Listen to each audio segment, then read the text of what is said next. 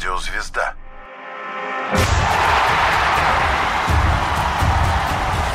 Вокруг меча.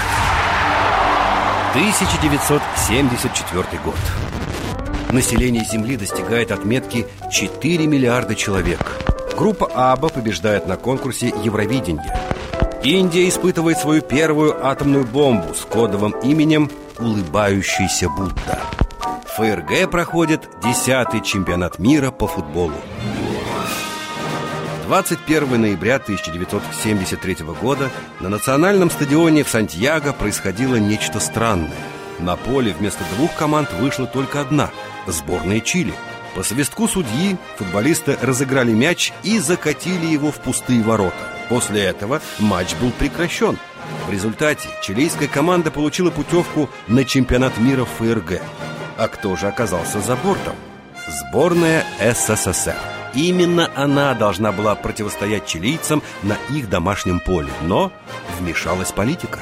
Незадолго до этого матча к власти в Чили пришла военная хунта во главе с генералом Пиночетом. Национальный стадион был превращен в лагерь политзаключенных. И советское руководство посчитало, что нашим футболистам нельзя появляться в этом месте.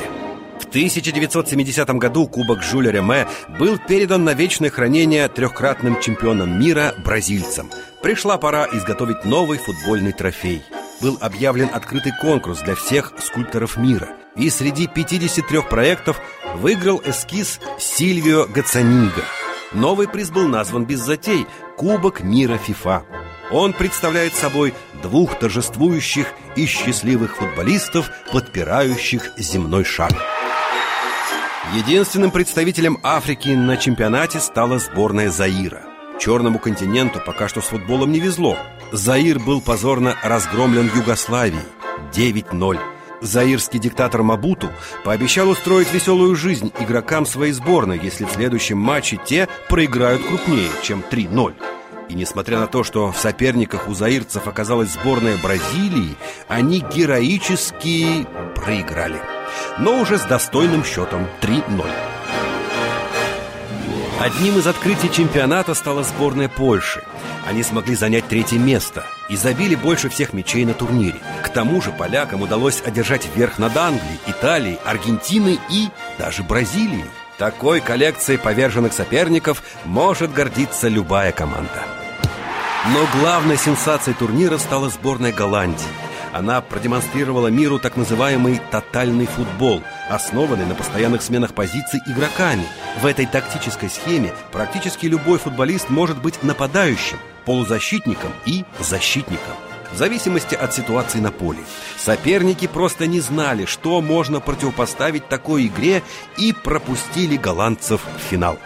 Но в финале на пути у дерзких новичков оказались хозяева турнира – опытная и несгибаемая сборная ФРГ.